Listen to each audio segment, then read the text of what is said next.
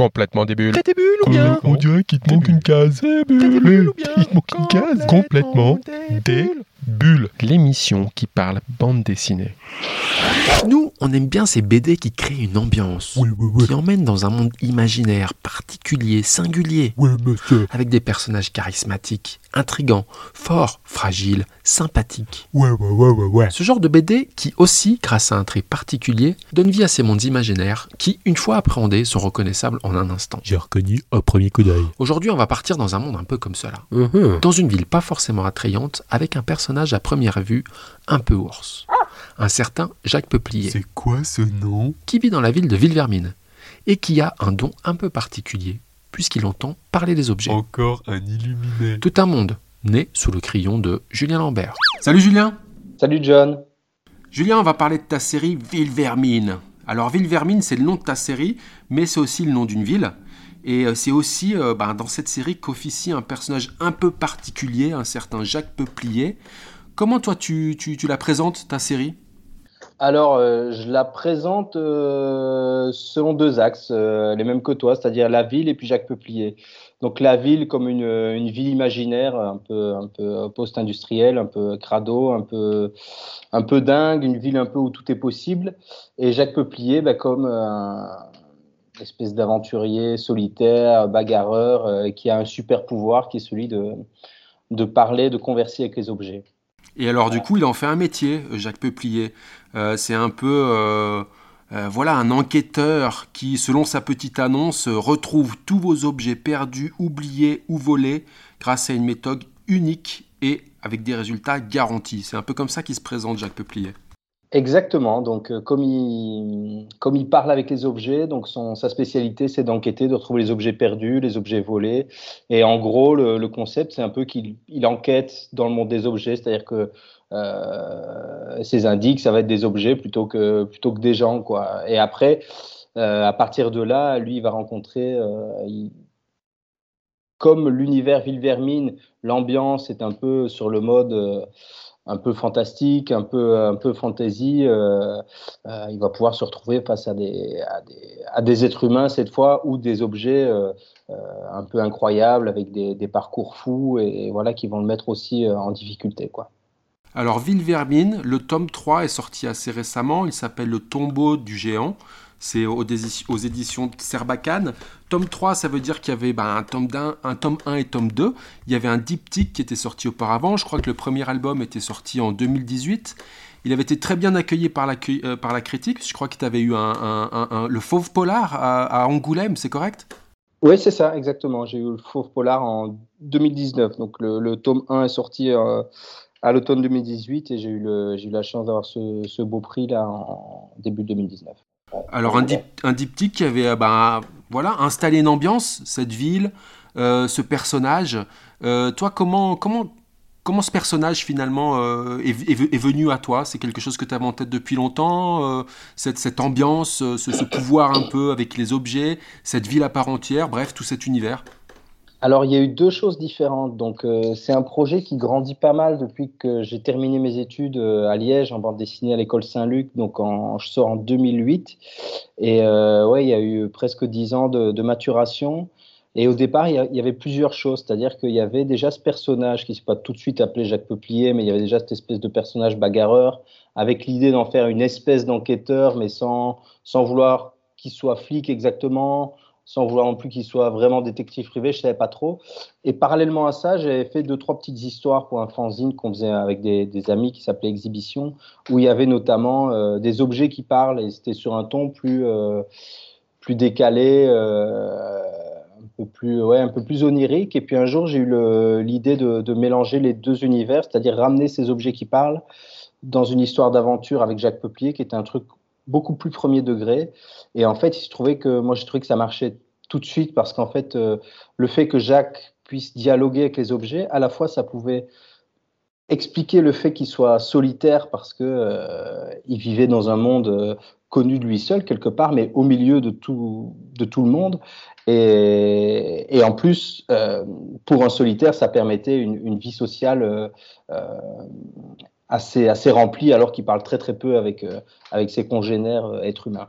Alors effectivement, solitaire, sensible, fort, charismatique en tout cas, ce Jacques Peuplier. Une question un peu bête que j'avais, c'est pourquoi finalement le titre c'est Ville Vermine, le nom de la ville, plutôt que, que, que axé sur, sur ce personnage qui est, qui est central?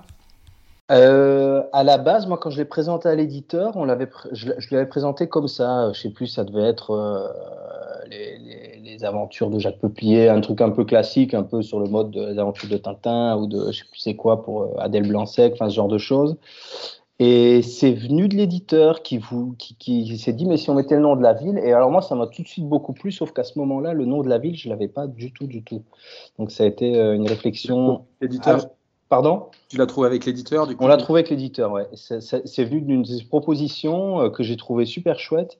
Et, euh, et voilà. Et j'aimais beaucoup l'idée que le nom de, la, de, de, de ce diptyque et, et, de la série maintenant, ce soit le nom de, de cette ville. Quoi. Voilà. Bon, tu as utilisé pas mal de fois, enfin pas mal de termes différents pour, euh, pour euh, ben voilà, genrer, euh, on va dire, ta, BD. Aventure, j'ai entendu fantastique, policier. C'est un peu tout ça à la fois pour toi en termes de, genre? Oui, c'est ça, ouais. En fait, je suis assez, euh, assez perméable à tout ce qui est le genre, l'imaginaire en, général. Et donc, ouais, ça englobe tout ça, quoi. Donc, le fantastique, le, le, policier, la SF, la fantaisie plein de choses euh, qui m'ont nourri, qui continuent à me nourrir et dans lesquelles je continue à aller piocher pour, euh, pour lire, pour euh, regarder. voilà. Bon, c'est vrai que c'est toujours difficile de cataloguer. En tout cas, c'est une ambiance voilà, très particulière. Ville Vermine euh, aux, aux, éditions Serbacane. Te revoilà donc avec ce tome 3, Le tombeau du géant. Euh, ben, j'ai envie de dire que Jacques Peuplier il part pour de nouvelles aventures et ici euh, l'accroche c'est un peu la fête la fête du géant c'est un peu comme ça que tu, présenterais l'histoire pour sans trop en dire peut-être simplement présenter l'intrigue oui, c'est ça. Donc la fête du géant, on comprend que c'est dans un quartier de la ville une fête qui, a lieu tous les ans et qui célèbre en gros euh, euh, la mort d'un géant. Le, fait qu'on a, on a mis à mort un géant 50 ans auparavant, un géant qui terrorisait euh, le quartier. Et donc chaque année, on se remémore, euh, euh, on refait une fête pour célébrer le, voilà ce, cet acte héroïque des gens qui sont allés chercher et tuer le, géant, si ce n'est que l'histoire va un peu consister à enquêter dans le passé, ce qui est notamment possible grâce à Jacques qui parle aux objets qui, qui, bah, ne, meurent pas tout simplement. Et, euh, et l'idée, c'est un peu qu'au fil de l'histoire, on cherche la véritable version de ce qui s'est passé 50 ans plus tôt. Quoi. Voilà, alors on jette quelques-unes des, euh, des, bribes de cette nouvelle aventure de, Jacques Peuplier. Il y a pas mal de, thématiques un peu sous-jacentes. Euh, c'est vrai qu'à lecture ben, voilà, de cet album, on, on, voit encore pas mal ben, voilà, de liens avec la solitude, la survie, le passé. et dans ce nouveau volet, il y a aussi peut-être la place des femmes, la sexualité. toi, c'est quoi un peu les thèmes que tu as, voulu mettre en avant? C'est tout cela? J'en ai oublié? Il y en a d'autres? Non, il y a tout cela, évidemment. Donc, il y a, un, thème qui revient aussi d'histoire en histoire, c'est la violence, euh, parce que Jacques est un, personnage euh, qui est violent. La violence est aussi très présente dans ce que moi j'ai pu euh, euh, consommer, on va dire, en tant que en lecture, en, en cinéma, etc. Et j'essaye de questionner un peu ça, la violence de Jacques. Qu'est-ce qu'elle est pour lui, euh, euh, d'où elle vient, à quel point est-ce qu'il la contrôle, à quel point est-ce qu'il est dominé par elle. Voilà. Et sinon, un thème très important, oui, qui, qui, qui, je pense apparaît pas tout de suite, mais apparaît au fil de la lecture, c'est euh, effectivement la sexualité, les rapports hommes-femmes et le genre globalement. Voilà, ouais, qui, qui est, je peux pas en dire trop, mais qui, qui, qui est vraiment présent entre les lignes d'un bout à l'autre de cette histoire. Ouais. Et, au, et, au, milieu de tout ça, cette idée géniale, ces objets qui parlent. Et on a l'impression voilà. justement que si on parle un peu du dessin, euh, ben, un dessin très particulier, un trait qui donne l'impression de trembler, d'être des fois un peu caricatural. Est-ce que, est que ton trait, justement, tu l'as cherché, tu l'as voulu pour, pour cette histoire et ce personnage particulièrement? Alors, c'est un trait euh, que j'ai pas eu euh, depuis toujours, hein, mais qui est un trait assez naturel en fait. C'est-à-dire que je l'ai pas, je l'ai pas cherché artificiellement. C'est vraiment, euh, c'est vraiment le dessin tel qu'il me vient. Quoi. Je sais que quand j'étais à l'école, euh, je me cherchais un peu, et un jour il y a un prof qui m'avait dit en voyant mes, mes dessins d'après nature, il me dit mais pourquoi tu pourquoi tu tu fais pas ce trait-là dans tes BD, dans tes illustrations? Et en fait, j'avais trouvé ça super pertinent. Et c'était un trait avec lequel je ne me posais pas la question, parce que quand on fait du dessin d'après nature, on se concentre sur ce qu'on voit et pas tant sur ce qu'on dessine. Et après, j'ai essayé vraiment d'aller vers ça, donc vers un trait naturel tel qu'il me vient tel qu'il me vient, tel qu'il sort de la plume, quoi. Et après, c'est vrai qu'il est un peu tremblant, un peu, euh, un peu déformé, euh, voilà. Mais c'est pas forcément un... c'est pas forcément réfléchi. C'est ton trait naturel. En tout cas, le tombeau des géants, Vilvermine, euh, tome 3 aux éditions Serbacane. troisième tome, à chaque fois des tomes assez volumineux, puisqu'on est, on est proche de 80 pages à chaque fois, je crois. est-ce, qu'au fil, de, est-ce qu'au fil de tout ce travail et ces, et ces trois albums, justement, ton travail graphique, lui a, évolué? Tu l'as senti mûrir euh, pour le personnage ou finalement c'est euh, le même trait depuis, depuis la première page? Non, il change beaucoup. Euh, il change énormément depuis la première page du tome 1 jusqu'à la, dernière du tome 3. Là, ça a tendance à se stabiliser un peu, je dirais. Après, voilà, mais c'est. Quand on suit des auteurs, leur boulot sur, sur 5, 10, 20, 30 ans, les auteurs qu'on connaît, qu'on a lu enfant, on voit toujours des différences. Et je, c'est quelque chose que, que j'accepte assez facilement. C'est-à-dire qu'il y a une évolution dont je suis pas maître qui arrive et je, je, la laisse venir. Quoi. Quitte à ce que euh, mes personnages soient pas exactement les mêmes au début à la fin de l'album. Mais c'est aussi pour ça que j'ai tendance à, les caractériser très très fort euh, physiquement pour qu'il n'y ait pas de doute, même si euh, il est un peu plus grand ou un peu plus petit. Euh, Jacques, il a toujours d'énormes rouflaquettes avec une coupe en triangle et des, et des lignes dans ses cheveux. Et si ses proportions changent, il n'y a jamais de doute sur le fait que ce soit, que ce soit lui. Quoi. Voilà. Un scénario original, une vraie ambiance graphique. C'est vrai qu'à première vue, c'est peut-être pas forcément facile à pitcher pour trouver un éditeur. Ça n'a pas été trop, trop difficile de, de mettre en place le premier album? Alors, le premier album, euh, bah, je l'ai envoyé à tout le monde. Euh, et, en fait, quand Frédéric Lavarbre de chez Sarbacane l'a reçu, il m'a contacté euh, immédiatement. Et en fait, avec tellement d'enthousiasme que j'ai été. On, a, très vite décidé de bosser ensemble. Donc, ça, c'était super chouette. J'étais super content. C'est une très belle rencontre. Et, après ça, il m'a beaucoup aidé aussi dans, la construction et l'écriture de, de, ces premiers tomes. Et puis, et puis voilà. Mais oui, je pense que et encore maintenant, c'est pas comme tu dis, c'est pas forcément facile à pitcher.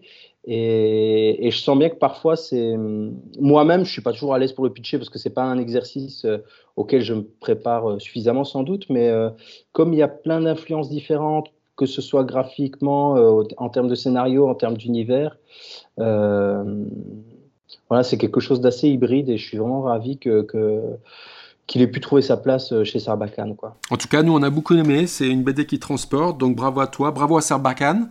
Euh, et puis bon, j'ai envie de te demander, euh, c'est vrai qu'il y a matière avec, ce personnage et cette, atmosphère que tu as maintenant créée à, à faire beaucoup d'albums. Est-ce que tu vois Jacques Peuplier comme un personnage qui va prospérer encore sur de nouvelles aventures? Comment tu vois la suite, toi? Alors oui, moi j'ai encore pas mal d'aventures en stock. Donc voilà, j'ai j'ai signé pour un quatrième tome avec, euh, avec Sarbacane et euh, on verra. Donc là, je vais me concentrer sur ce quatrième tome et puis euh, j'espère qu'il y aura un cinquième, un sixième et puis voilà. Je peux pas en faire 100 non plus, mais disons que j'ai j'ai quelques idées en stock pour, pour faire encore grandir le personnage et l'univers. Excellente nouvelle. Julien, on a pour finir l'émission ce qu'on appelle des questions débules. complètement débules. Eh oh, il te manque une case. Euh, t'es débule. Est-ce qu'il y aurait un poisson d'avril caché dans le tombeau des géants? On a remarqué des poissons sur les murs et une affiche euh, qui, a, qui annonçait euh, la fête des géants pour le 22 avril à J-21. Euh, je pense pas qu'il y ait de poissons d'avril cachés, mais il y a des poissons partout, ouais. Est-ce qu'il pue, Jacques Peuplier? Il y a quelqu'un qui confesse dans la BD qu'il a une odeur de rouille, de tabac noir et de transpiration séchée. C'est quand même assez ragoûtant, quoi. C'est pas très ragoûtant, eh, justement. si on estime que c'est une odeur désagréable, oui, on peut dire qu'il pue, ouais. Un certain Michel Platane se revendique de la même famille que Jacques Peuplier. C'est une affabulation ou tu confirmes que c'est correct? Je ne l'ai pas encore rencontré ni décidé, mais euh, c'est pas impossible. Ouais, Michel Platane. C'est quoi ce bateau, le Toppeldack Le Ah, le. Eh ben écoute. Euh, ah, c'est marrant que tu relèves ça parce que c'est. Euh, c'est si on me laisse continuer la série plus loin, c'est peut-être un bateau qui sera appelé à, être, euh, à être rappelé une fois ou l'autre. Voilà. Alors écoute, euh, on attend les prochains albums. Pour ouais. Mais c'est pas pour tout de suite. Hein. Franchement, là, c'est de l'anecdote. Mais euh, voilà, si un jour je m'en sers, j'aimerais pouvoir dire, ah ben, il était déjà euh, là dans le 3. Quoi. On ressortira les archives. Ouais. Dans Villevermine, il y a un endroit qui revient à plusieurs reprises qui s'appelle la place de la Porte. C'est The Place to Be à Villevermine, la place de la Porte. ah ben, comme on peut le voir dans la BD, ouais, c'est vraiment la place à être, comme on dit au Québec. Hein. Non, c'est, c'est, écoute, il me fallait une place, il fallait qu'elle signifie quelque chose parce que ça, ça, porte quelque chose dans, l'histoire aussi. Et puis j'ai, tout comme je parlais de, de donner des caractéristiques physiques assez fortes à mes personnages. Euh, ce panneau place de la porte, c'est vrai qu'on le voit plusieurs fois.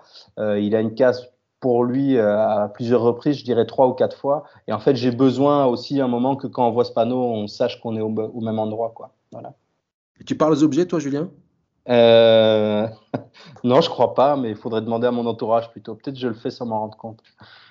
Julien, c'était un plaisir de t'avoir dans l'émission. Merci, à très bientôt. Eh ben, merci à toi, John. À bientôt. Ciao.